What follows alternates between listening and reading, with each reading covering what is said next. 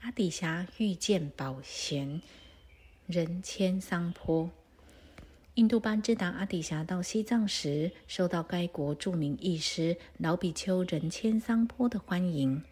仁谦桑坡长阿底峡二十四岁，阿底峡受邀为这位西藏义师所引以为豪的三层寺庙祈祷。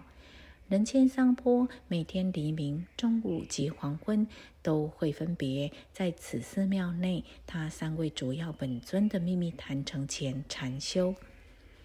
在初次会面的时候，阿底峡礼貌地对年长的西藏宝贤义师说：“见到你后，我觉得我来西藏真是没必要。你作为这里的国师，绝对是绰绰有余的。”之后，两人推到宝贤的内殿，广泛的讨论起佛法。西藏义师似乎确实很博学，对什么都能侃侃而谈。阿底峡问道：“如你所见，不同的秘法是各做修好，还是一起修好？”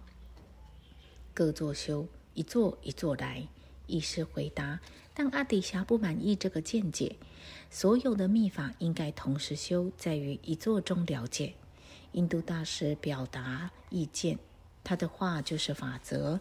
一切本尊都具有同一本质，因此可以在同一时间、同一地点体验到他们的全体。就像敦珠仁波切在他的著作《佛法历史》中所说的那样。知道许多事物，却偏不知道能解脱一切的那个单一的要点，有何用处呢？阿底峡笑着接下去说：“为了佛法法教的开展和利益众生，我现在觉得来藏地还是很有必要的。”宝贤一时听到阿底峡这番充满智慧的话，又惭愧又欢喜。他弯下号手，向阿底峡敬礼，并且把身边所有的世俗财物都供养给阿底峡。